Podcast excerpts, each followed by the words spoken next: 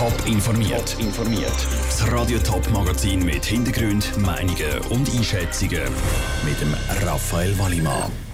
Was können andere Messen von der UFA St. Gallen lehren und wieso sind Pyrofackeln im Fußball nicht mehr wegzudenken?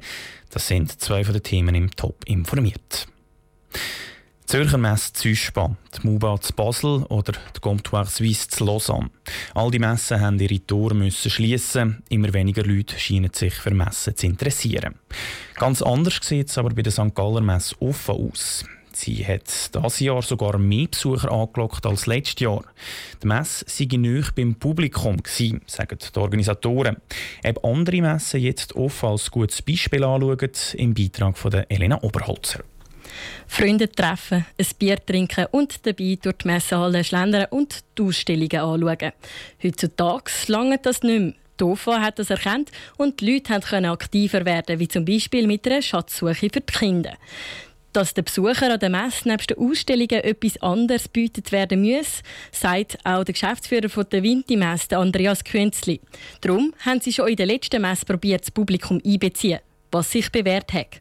Also wir werden da sicher auch auf dieser Schiene weiterfahren und wir können in diesem grossen Ausmaß machen, wie es ein OFA macht. Ich meine, die haben ja viel mehr Platz äh, als wir, aber die ganze Einbindung von Sportvereinen, das müssen wir machen, wenn wir auch und das ist auch für uns sehr interessant. Auch die Schaffhausen haben die Organisatoren von der Schaffhauser Herbstmesse ein Konzept, wo die Leute die Ausstellung erleben und Sachen ausprobieren können. Das aber schon länger, wie Julona Flach von der Messeleitung von der Schaffhauser Herbstmesse sagt. Das ist eigentlich schon immer das Konzept von der Schaffhauser Herbstmesse, dass man wirklich Publikum einbezieht, sei es mit dem Rahmenprogramm, sei es mit den Ausstellern, die immer wieder Konzepte machen, wo die Leute eins zu eins interaktiv können zuschauen können, Wettbewerb machen, können Spiele machen. Und darum wird am Konzept für die nächste Messe im Oktober nicht so viel geändert. Gleich sieht es bei der Thurgauer Messe Vega aus. So sagt der Geschäftsführer von der Messe Weinfalden, der Gregor Wegmüller, dass sie auf Themen setzen müssen, die näher bei der Thurgauer Bevölkerung sind. Wir denken jetzt vor allem an Sonderschauen zu Themen Sicherheit, Sensibilisierungskampagnen für die Bevölkerung. Ich glaube, das ist da, wo wirklich die Leute die Themen aufgreifen und auch fassbar machen. Alle Messenorganisatoren sind aber einverstanden, dass sie die Messe fürs Publikum noch extremer interaktiv gestalten Und so gibt es bei ihnen ein ähnliches Konzept wie jetzt auch bei der St. Galler OFA. Der Beitrag von Elena Oberholzer. Die leidige Geschichte mit den Pyros titelt SRF Online schon vor fünf Jahren. Und jetzt ist das Thema immer noch aktuell. Vor kurzem haben die Pyros von GC-Fans für einen Spielabbruch Sion gesorgt. Und auch beim Spiel vom FCZ gegen IB von gestern sind Pyrofackeln gezündet worden.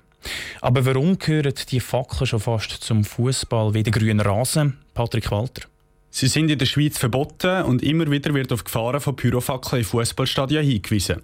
Die Fans werden kontrolliert, wenn sie ins Stadion kommen, und doch hilft alles nichts. Allbot werden in Schweizer Fußballstadien Pyros zündet.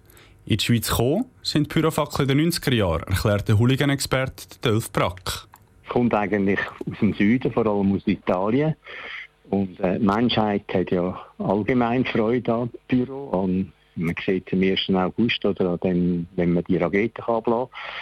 Man sieht es gerne, man schaut gerne und man lässt es gerne ab. Trotzdem weist er auf die Gefahren von diesen Fackeln hin. Und er betont nochmal, dass die Fackeln verboten sind. Dass sie verboten sind, bestreitet Markus Imbach, Präsident vom FCZ-Fanclub, letztlich auch nicht. Aber für die Stimmung im Stadion sagen die Fackeln eben wichtig. Wir müssen nicht darüber diskutieren, es ist verboten. Aber ich sage nach wie vor, es ist halt immer die Frage, wem gibt man es in die Hände und wie wird es dann auch gehandelt. Aber es ist sicher ein Teil von der Fankultur. Der Markus Imbach wünscht sich auch, dass die Fans die Fackeln nur bei besonderen Momenten würden brauchen zum Beispiel wenn es ein Goal gegeben hat. Er ist der Meinung, dass kontrolliertes Ablassen akzeptiert sein. Das generelle Verbot hat nämlich den gegenteiligen Effekt. Man sieht immer wieder, wenn heisst, die Eingangskontrollen werden verschärft, dann wird die sättige Spiel meistens sogar verschärft sind, weil einfach die Leute das Gefühl haben, jetzt äh, wenn wir denen zeigen, dass wir die Fackel auch reinbringen, wenn Kontrollen stärker sind oder so. Dass Pyrofackeln inzwischen Tradition sind bei den Fußballfans, sagt auch der Dolf Brack. Eine Lockerung der Regeln zu den Pyros kommt für den Hooligan-Expert aber nicht in Frage. Er ist stattdessen für höhere Bussen. Positionen sind verhärtet. Eine Lösung wird es also auch nach den jüngsten Pyrovorfällen nicht so schnell geben.